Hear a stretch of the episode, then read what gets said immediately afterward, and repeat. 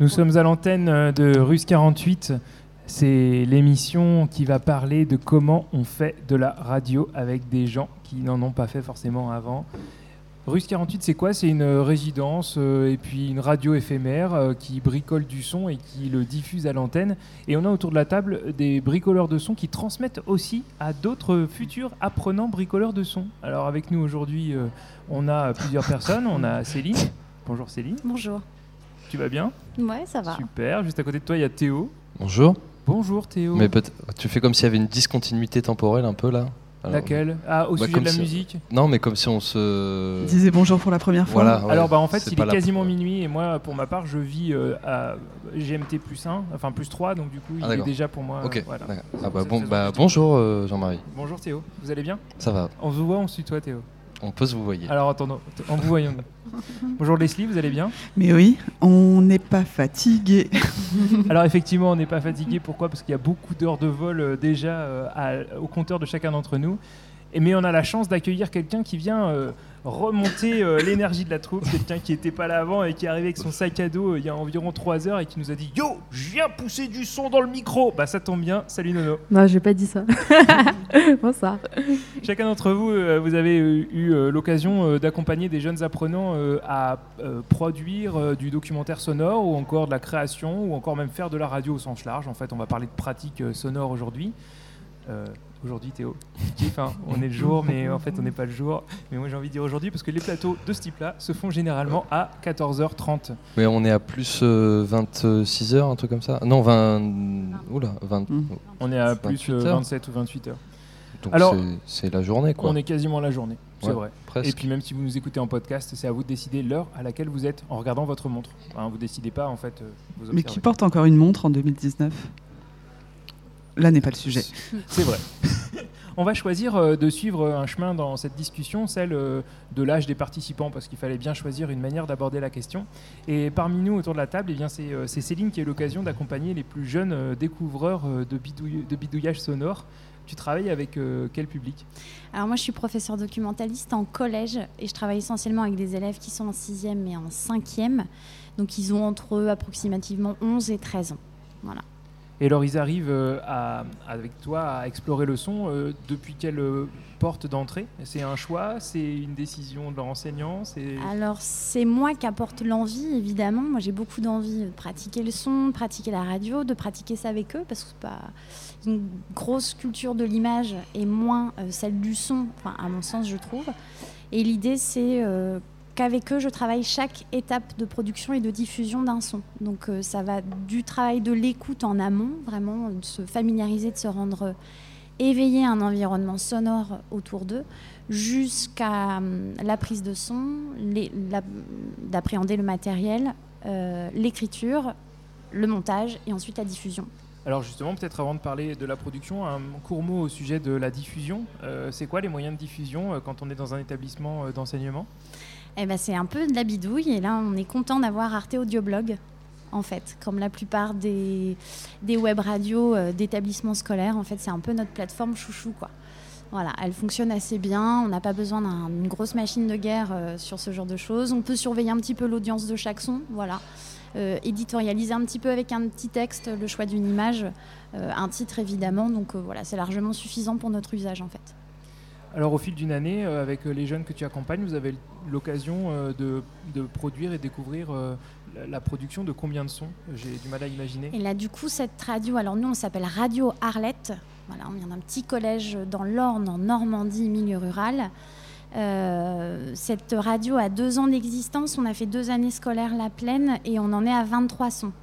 Voilà, dans des formats extrêmement variés parce que l'idée, c'est de ne pas trop normer leur production et leurs envies, de les laisser d'abord libres du choix. Je n'impose jamais de choix ni de thème.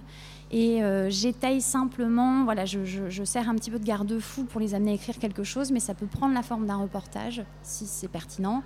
Euh, ça peut être une fiction, ça peut être euh, une chronique scientifique euh, ou culturelle.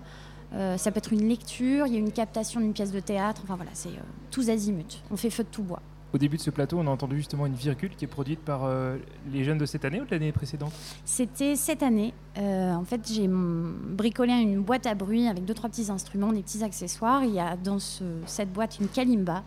Et l'idée, c'était de les familiariser avec euh, l'idée de- d'identité sonore de notre radio, de construire la notion de média aussi, donc de travailler la question de l'habillage sonore. Et c'est passé par euh, la bidouille d'un petit jingle. Donc, euh, c'est quelques notes de kalimba, quatre voix d'élèves superposées. On a fait ça ensemble. Et alors, euh, tu parles d'habillage et puis tu parles d'identité d'une radio. Euh, Est-ce que ça veut dire que ce petit son, euh, vous l'avez incorporé à l'ensemble des différentes créations que vous avez réalisées au fil des, Ouais. des séances suivantes? Dès lors qu'on l'a l'a créé, ce petit jingle, il apparaît à chaque fin de son. Voilà, quel que soit le format, si c'est reportage fiction ou quoi, il va toujours faire la petite ponctuation de fin pour marquer un peu l'idée qu'on est sur Radio Arlette. Voilà. Alors, tu es venu euh, dans ta besace avec un autre son. Est-ce que tu peux nous en parler avant qu'on prenne le temps de l'écouter? Ouais, ce son, c'est un reportage. Il a été tissé vraiment avec l'ensemble des élèves de l'atelier. Ça représente une dizaine d'élèves, donc de celui qui a fait la prise son d'interview à celui euh, qui a plutôt euh, consacré son temps au montage ou à l'écriture ou qui a simplement posé sa voix sur ce son. C'est un reportage, en fait. Il a eu au collège une journée autour du paralympisme. Euh, C'était une journée sportive organisée par les enseignants d'EPS. Et euh, nous, on est partis en mission son. Donc à deux équipes, une équipe pour euh, capter des ambiances et une autre pour capter des voix. Voilà, avec deux, trois questions. Je les ai laissés très autonomes sur le terrain, c'est-à-dire qu'on a à peine préparé, je leur ai mis le matériel dans les mains en croisant les doigts et en leur faisant une grande confiance pour qu'ils me ramènent des sons. Donc c'est ce petit reportage qu'on peut écouter. là Alors, on l'écoute maintenant, puis on parlera après de la partie montage.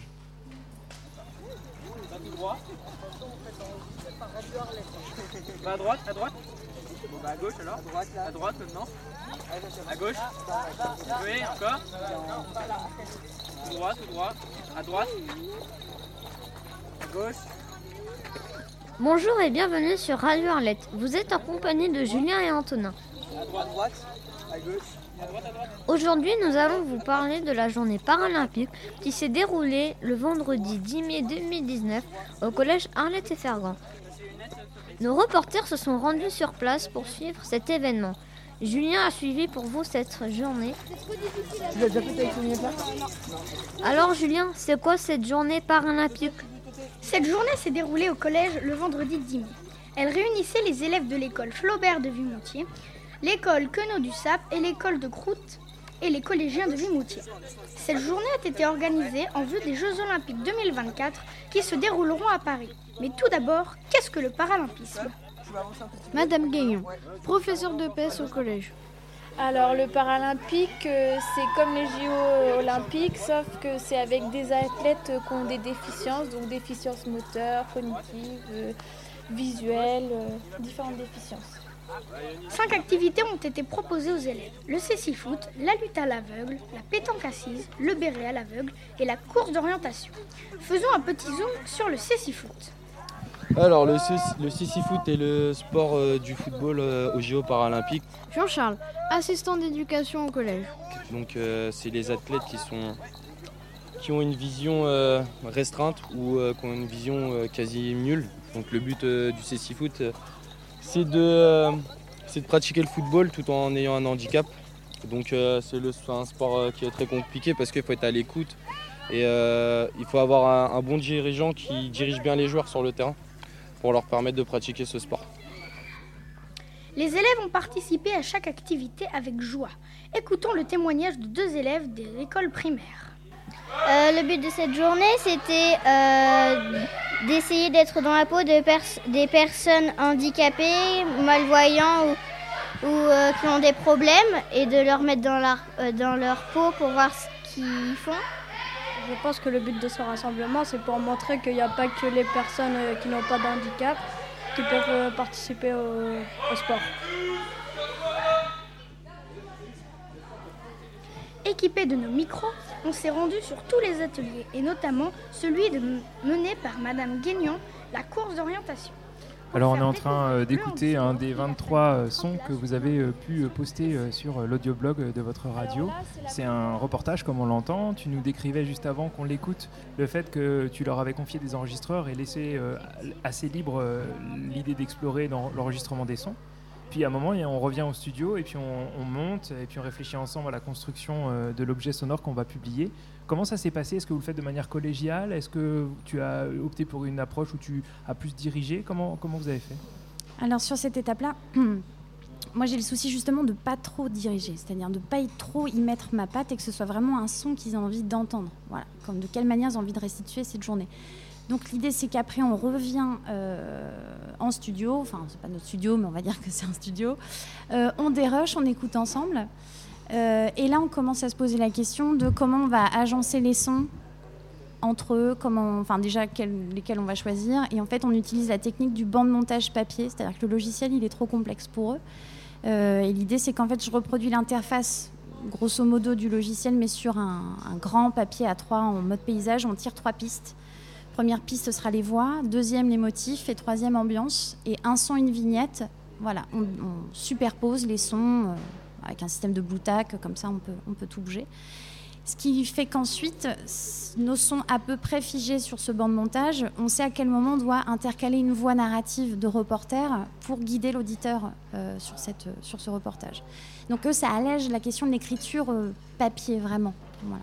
Est-ce que les frises que vous utilisez, c'est une frise, une frise chronologique euh, que vous matérialisez, elle, euh, elle, prend en compte euh, le temps réel de chacun des extraits? Est-ce que vous découpez des rubans de papier qui font la longueur minutée ou est-ce que c'est plus figuratif ah, C'est plus figuratif, plus abstrait. La question de la durée, on l'a plus ou moins en tête, mais on ne la reproduit pas sur la vignette, mais c'est une technique qui est tout à fait perfectible. Donc oui, ça pourrait arriver. Ouais. Mais pour le moment, la vignette, elle fait la taille qu'elle fait. Et, elle cette taille n'a rien à voir avec la durée. Ouais. Et là, ce que tu évoques, c'est quand même une étape après le dérochage, d'une certaine manière. Mhm. C'est-à-dire l'après, pour euh, les gens qui ne pratiquent pas la radio, c'est le moment où on écoute ce qu'on a enregistré, puis on extrait les sous-parties qui vont probablement participer au, à l'objet sonore euh, final. Cette partie-là, tu, tu l'as fait seule ou alors tu l'as fait avec eux? Non, on l'a fait ensemble, ouais. ouais. On écoute aux enceintes euh, et on fait ça ensemble. Ouais. L'idée, c'est que, que ce soit vraiment eux qui mettent la main là-dedans, dans les rouages. Ouais. Moi, je peux le faire, évidemment. Je vais peut-être être plus rapide, mais non, l'idée, c'est de leur transmettre tout ça. Ouais. Alors, 23 sons euh, de cette démarche-là, euh, en, deux années, c'est pas mal. oui, hein, oui, c'est pas mal. Théo, tu voulais intervenir? Ah bon? J'ai cru que tu t'agitais devant ton micro. Non, je dis c'est bah, ouais, non, c'est un, un, rythme de production qui est quand même. Euh, enfin, vous faites ça toute l'année, du coup. Vous ne vous arrêtez pas de faire ça. l'année, c'est une heure par semaine. Ah oui. Et dans, ce que tu décrivais, euh, tu as dit euh, j'ai envie qu'ils produisent un son qui ressemble à ce qu'ils ont envie d'écouter. Et euh, leur écoute, elle est très influencée par probablement la télévision ou par des modes de production radiophonique très saccadés, où le papier va faire 30 secondes. là, on a entendu quelque chose, il y a un peu plus de narration. C'est vrai qu'il y a des retours plateaux, disons, un peu classiques et puis qui reflètent peut-être leur écoute. Est-ce que tu les guides, dans, tu racontais cette partie d'écoute, est-ce que tu les guides dans le choix de ce qu'ils vont écouter? Comment tu fais, travailles ça? Alors, ce travail d'écoute, ça démarre de manière très empirique. En fait, on va écouter les sons qui sont autour de nous. Euh, ça peut aussi passer par un quiz sonore, c'est-à-dire que je vais euh, lancer des sons euh, depuis une sonothèque et ils écoutent un peu à l'aveugle, ils doivent deviner. Et puis ils repartent toujours avec un carnet d'écoute. Voilà. C'est l'idée que je dois les rendre sensibles et en éveil par rapport à l'environnement sonore. Donc c'est de noter les sons qu'ils entendent chez eux. Quel est le son qu'ils vont entendre avant de se coucher? Quel est le son qu'ils vont entendre le matin? Est-ce qu'ils ont un son qu'ils aiment entendre, un qu'ils n'aiment pas entendre? L'idée c'est qu'ils justifient aussi un petit peu. Pour quelles raisons en fait? Euh, une fois que ça s'est posé, en fait, ça les rend un petit peu plus alertes. Et là, je peux commencer vraiment les à leur proposer de, l'écoute. Donc, ça peut être des sons, des cartes postales sonores, ça peut être un peu de création jeunesse, euh, du podcast aussi, euh, voilà, dédié à la jeunesse. Et ils peuvent choisir sur un temps d'atelier de ne faire que ça, en fait, de faire que de l'écoute. Et pas nécessairement de sortir avec l'enregistreur ou de se mettre à écrire leur prochaine émission, mais que de l'écoute. Alors on peut espérer que ces euh, jeunes auditeurs deviendront euh, plus tard encore euh, des producteurs de contenu. On va avancer dans le temps en imaginant qu'ils grandissent et puis on arrive au moment où ils arrivent à l'université. Ils sont passés par plein de phases. Ils ont dans les approches pédagogiques que les radios pratiquent, il y a plein de manières de consolider la pratique du papier jusqu'à arriver à des logiciels de montage plus évolués. Et puis, Leslie, toi, tu, accompagnes des jeunes, qui, enfin des jeunes, oui, on peut dire des jeunes ou des, des personnes qui sont en master des jeunes euh, dans leur tête, en tout cas, on est toujours jeunes. ouais, Master, ils ont 22-23 euh, ans, s'ils n'ont pas pris euh, trop de retard. Mais c'est drôle ce qu'on disait sur la vision de la radio. Moi, c'est la première question que je pose. qui parmi vous écoute la radio? Donc, c'est quand même des masters en journalisme, comme ça. Et les mains qui se lèvent, c'est c'est même pas un tiers de la salle des, des 50 élèves la radio est plus euh, du tout écoutée, elle est boudée, limite ils écoutent plus de podcasts que la radio, mais donc il y a un travail euh, à faire par rapport à ça, ce qui est plutôt mieux parce que euh, moi ils arrivent, ils ont déjà trois ans de, formation journalistique derrière eux, donc très très formatés. C'est un peu l'inverse de, toi Céline avec, avec des un public qui a, bah, qui a, aucune conscience des codes et tout. Là, c'est vraiment très codifié. Ils ont l'impression que pour faire bien, il faut faire le euh, reportage de trois minutes qu'on entend euh, à RTL ou dans les autres radios euh, commerciales, la RTBF aussi, service privé, vu, vu que j'enseigne en, en, Belgique. Et ils ont l'impression que c'est la bonne façon de faire. Et moi, j'ai eu cette chance inouïe enfin en tout cas les, directeurs de la formation m'ont fait confiance de m'embaucher pour les débaucher en fait et leur apprendre à euh, pratiquer la radio autrement que sur les ondes euh, classiques, on va dire euh, commerciales ou, traditionnelles, vraiment de, trouver d'autres façons de raconter une histoire. Faire du journalisme, c'est raconter une histoire et il y, a, plein de façons de raconter une histoire, notamment en son. Dans ce que tu décris, on entend en partie la manière dont à Radio France on sépare euh, les journalistes euh, des gens qui euh, font plus du documentaire. Est-ce que c'est une influence pour toi? Est-ce que tu les éveilles à cette différence de pratique? Est-ce que tu, parfois ils se braquent pas parce que tu leur présentes une approche qui est éloignée de la leur? Oui, complètement. En fait, il y a vraiment deux approches suivant aussi la maturité d'un jeune de 22 ans qui et ses influences. Il y a ceux qui sont euh, ravis, ils vont pouvoir enfin euh, s'éclater parce que là, le, rythme est quand même assez dur de, production, c'est un master pas, pas évident. Et là, enfin, ils vont pouvoir euh, libérer leur créativité. Créativité, un mot qui revient beaucoup. Et alors, il y a ceux, à l'inverse, complètement paniqués, l'angoisse de la page blanche, on leur laisse trop de liberté et, et du coup, ils, paniquent complètement de qu'est-ce que je vais faire avec ça. Donc euh, depuis, euh, moi ça fait pas longtemps que je fais ça, ça fait deux ans, et euh, je me suis rendu compte que en leur donnant un thème qui était à la fois, qui les cadrait un peu, mais à la fois où ils pouvaient le détourner dans, tous les sens. Généralement, c'est un mot. cette année, on a travaillé sur le, thème de la disparition. Donc vraiment, ça peut être décliné plein, plein, enfin dans, plein plein de sens différents. D'ailleurs, j'ai eu des, euh, très, belles, euh, très belles surprises, des choses assez euh, évidentes, et puis des gens qui sont allés chercher un peu plus loin. Donc là, déjà, ça les cadre un peu. Et puis, évidemment, nous, la façon dont on travaille, c'est que je leur demande de... Ça va très vite, hein, c'est sur une semaine. Donc, je leur demande de, de m'envoyer un, mail avec leur intention euh, leur sujet, en fait, s'ils pensent que c'est un bon sujet, et puis euh, qui ils pensent euh, interviewer, et surtout comment ils construiraient leur histoire.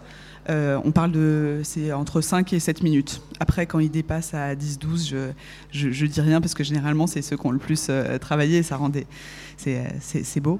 Ça, c'est un gros travail aussi de noter quand, on a donné euh, autant de, liberté. Lâchez-vous, expérimentez et peu importe le résultat, et qu'après, ils sont quand même sanctionnés par une note. C'est un vrai défi, c'est certain. et plus on avance dans les masters, plus on a cette question de la manière d'évaluer. Voilà, ouais. Et alors, pour reprendre le, déroulé, donc, euh, donc euh, ils m'envoient leur intention. Là, le lundi matin, on a une réunion de rédaction, donc vraiment collective sur voilà le thème. Alors, comment raconter ton histoire, en fait, il faut qu'il y ait un début, qu'il y ait une fin, que, l'auditeur soit, euh, soit happé, et surtout de, des façons, parce que ça reste du journalisme, donc euh, c'est pas, euh, pas gratuit parler d'un. J'ai eu des field recording, par exemple, de, gens qui se sont vraiment lâchés et qui ont organisé, une, qui ont, enregistré une soirée entre potes, et en fait, c'est pas du tout euh, intéressant, il n'y a aucune info. Le et... fameux c'est quoi l'audace en philosophie Voilà. Et puis on rend, euh, c'est ça, point, et, mais en version sonore. Voilà, exactement. Donc, euh, donc ça, voilà, donc, donc on, va quand même sur une. on construit l'histoire, on passe beaucoup de temps à, construire l'histoire. Et puis après, ils ont deux jours, deux jours et demi sur le terrain de prise de son, et puis un jour et demi, deux jours de montage, et le mixage ne leur incombe pas, heureusement.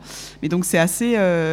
c'est un peu dur ce que je leur demande, parce que je leur dis documentaire sonore, généralement, on a l'habitude de travailler, même les professionnels, sur des, des temps beaucoup plus, beaucoup plus étendus. Et, eux, ils ont ce même travail et surtout de penser l'idée qui évolue comme ça en un, temps très très réduit, mais ça donne bah, exactement comme ce qu'on fait à Utopie Sonore, où on travaille aussi, euh, on produit des choses dans des, euh, dans des euh, délais très très vertigineux, et bah, ça, rend aussi des, des, petites, parfois des petites pépites, cette magie de, de l'urgence un peu. Alors on va en écouter un justement, ou du moins le début d'une ouais, pièce qui s'appelle euh, Ça s'appelle euh, Le documentaire de la mort qui tue. Et euh, juste pour remettre un tout petit peu en contexte, donc ça c'est c'est un travail d'il y a deux ans d'un étudiant Adrien, Adrien Giraud, j'allais dire chaton, parce qu'en fait je, mes, mes, étudiants préférés, je les appelle mes chatons, là, ceux qui vont aller loin. Et Adrien Giraud, retenez ce, ce, nom en radio, je pense qu'il va faire des, des belles choses. En tout cas, il est il est, euh, il est bien motivé et ça se sentait. Et, euh, et là, d'ailleurs, il a décidé de faire son, mémoire euh, de façon radiophonique. On peut le faire à l'écrit. Et lui, il a fait, il a fait un 25 minutes qui soutient dans une semaine. D'ailleurs, et donc là, pour ce, premier exercice où le sujet était imposé, qui était horrible, qui était les aspects du quotidien qui résistent au numérique. Donc euh, va être créatif euh, avec ça. Et donc lui, directement, il a enlevé cette consigne en disant non, mais dans la vie euh, actuelle, rien ne résiste au, numérique. Donc c'est juste quand on passe de l'autre côté, donc la mort, la mort résiste au numérique. Donc je vais m'intéresser à la mort et au coup de la mort. Et on va écouter le début pour voir la construction et puis en même temps la façon de véhiculer des informations. Le documentaire de la mort qui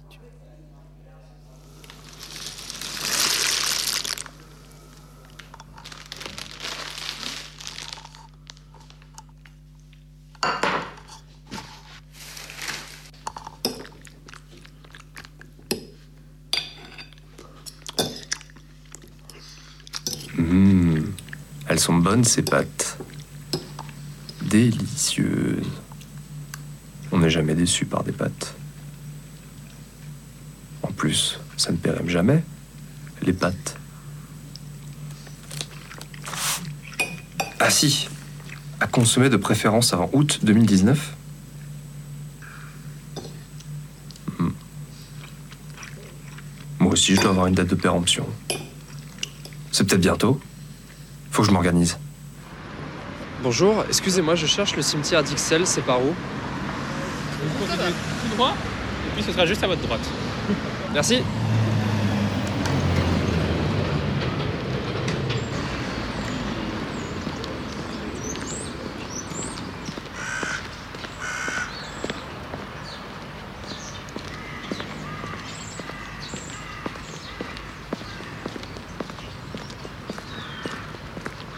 Là, je suis dans le cimetière d'Ixelles, avenue 3. Je cherche un emplacement. Un emplacement pas trop mal. Pourquoi pas sous un petit arbre Mais alors, je vois pas de place.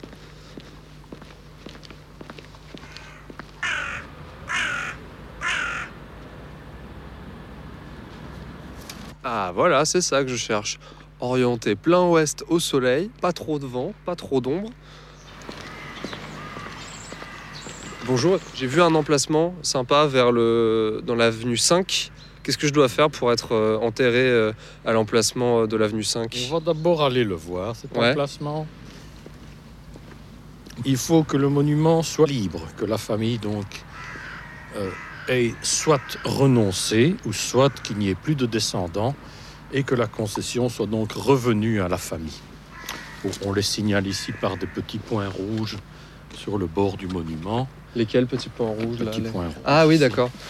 Donc ça, c'est notre petit signe pour euh, savoir que la concession n'a pas été renouvelée et qu'elle est théoriquement libre pour une nouvelle. Et, et par exemple, qu'est-ce qui va arriver là à ce monsieur Léon Mathès Qu'est-ce qui va arriver Le jour où on aura besoin de l'emplacement, nous ouvrons donc la concession, touche jamais au monument. On ouvre ici à l'avant, on fait basculer la porte, on sort les cercueils que l'on met à l'ossuaire.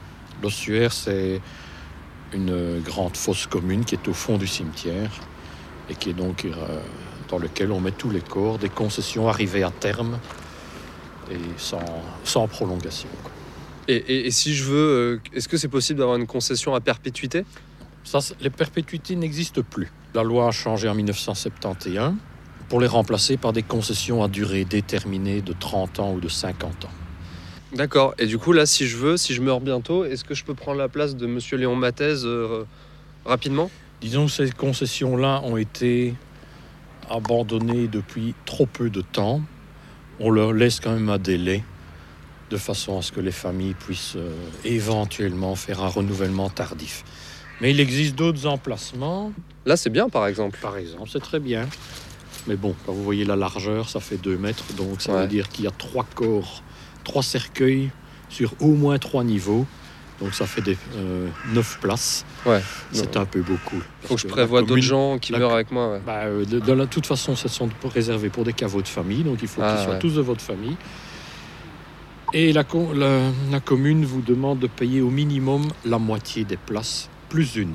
Donc si c'est un 9 places, bah, ce sera 5 places. en fait. D'accord. Et là, pour un 5 places comme ça, ce sera à peu près combien au niveau du prix? Et c'est plusieurs milliers de francs pour, euh, par place. D'accord.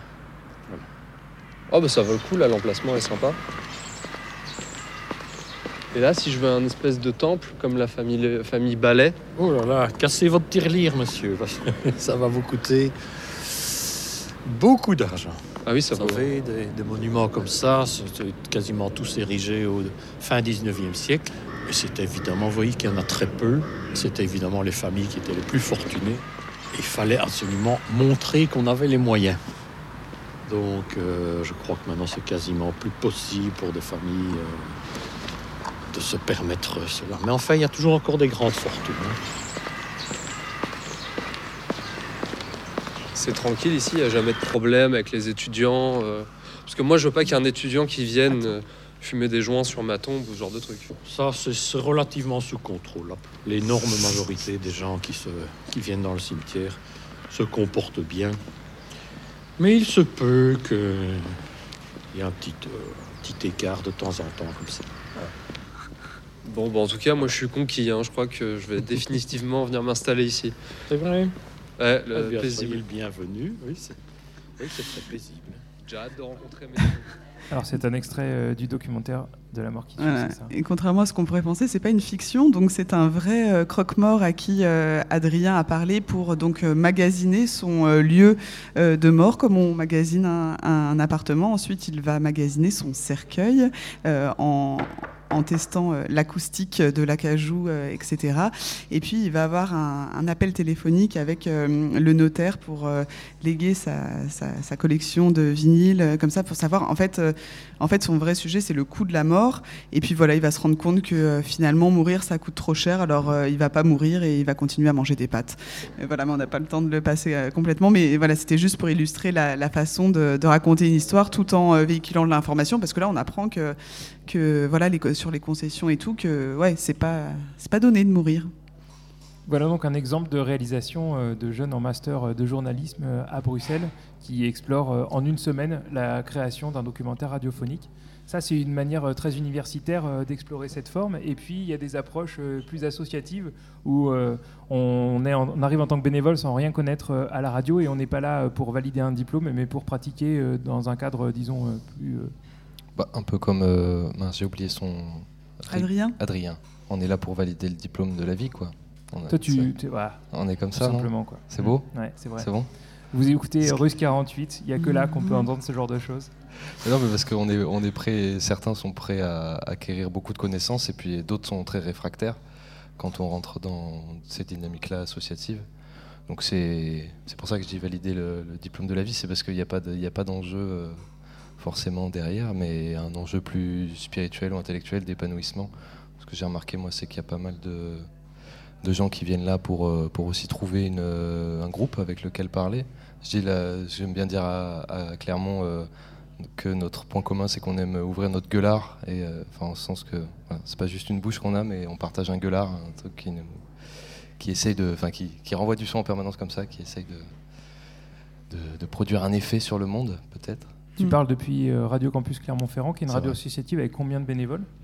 Euh, une, une 150 par an à peu près. euh, Et combien d'accueillis euh, chaque année de nouveau? On dirait dire entre 20 et en- une trentaine en début d'année et puis bah, comme dans les études, il y a des gens qui s'en vont parce qu'ils soit ils se disent que c'est pas fait pour eux, soit ils, ils se disent que c'est du boulot quand même de préparer des émissions hebdomadaires. Ça veut dire que le collectif euh, des 120 personnes qui sont dès l'année précédente vont accueillir euh, 30 à 40 personnes nouvelles et les former à la pratique euh, du micro. C'est comme ça que Je ça se passe reconnais votre, euh, votre malice ici, monsieur Jean-Marie Favreau. Euh, non, pas du tout. Pas de hein. Euh, non, pas du tout, parce qu'on a, on a la chance euh, de salarier quelqu'un euh, à, à Clermont qui s'occupe quand même, enfin de salarier même deux personnes, un technicien et un coordinateur des bénévoles, comme on s'aime à l'appeler. Et, euh, et ben, ces, deux, ces deux permanents euh, quand même prennent en charge la plupart des, des nouveaux arrivants. Euh, et puis c'est vrai qu'il y a aussi des émissions collectives et puis des rendez-vous un peu phares. Nous, on organise ce qu'on appelle des partous sonores à Clermont et qui sont l'occasion de mixer toutes les émissions de la grille d'antenne. émissions. Mhm, Mm, On vous de- écoute De partouzer les émissions de la grille d'antenne. Et, euh, et ça donne euh, lieu bah, justement à la rencontre entre les anciens et les nouveaux. Et, euh, et puis ça crée des affinités. Puis c'est ce que je dis, on vient pour. Je pense qu'avant tout, on vient pour retrouver un groupe, mais comme dans n'importe quelle association.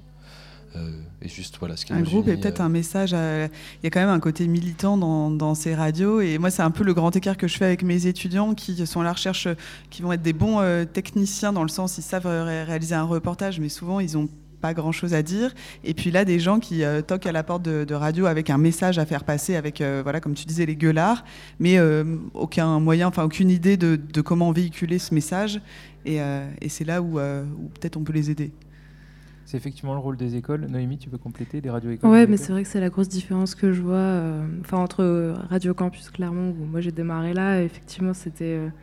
Euh, Enfin, je trouvais qu'on débarquait dans cette radio pour dire bon, bah, qu'est-ce qu'on fait? Vas-y, il y a des gens sympas, je vais faire des trucs avec eux et tout. Enfin, il y avait ce côté un peu, je débarque, je sais pas trop pourquoi, mais j'ai envie de tester des trucs.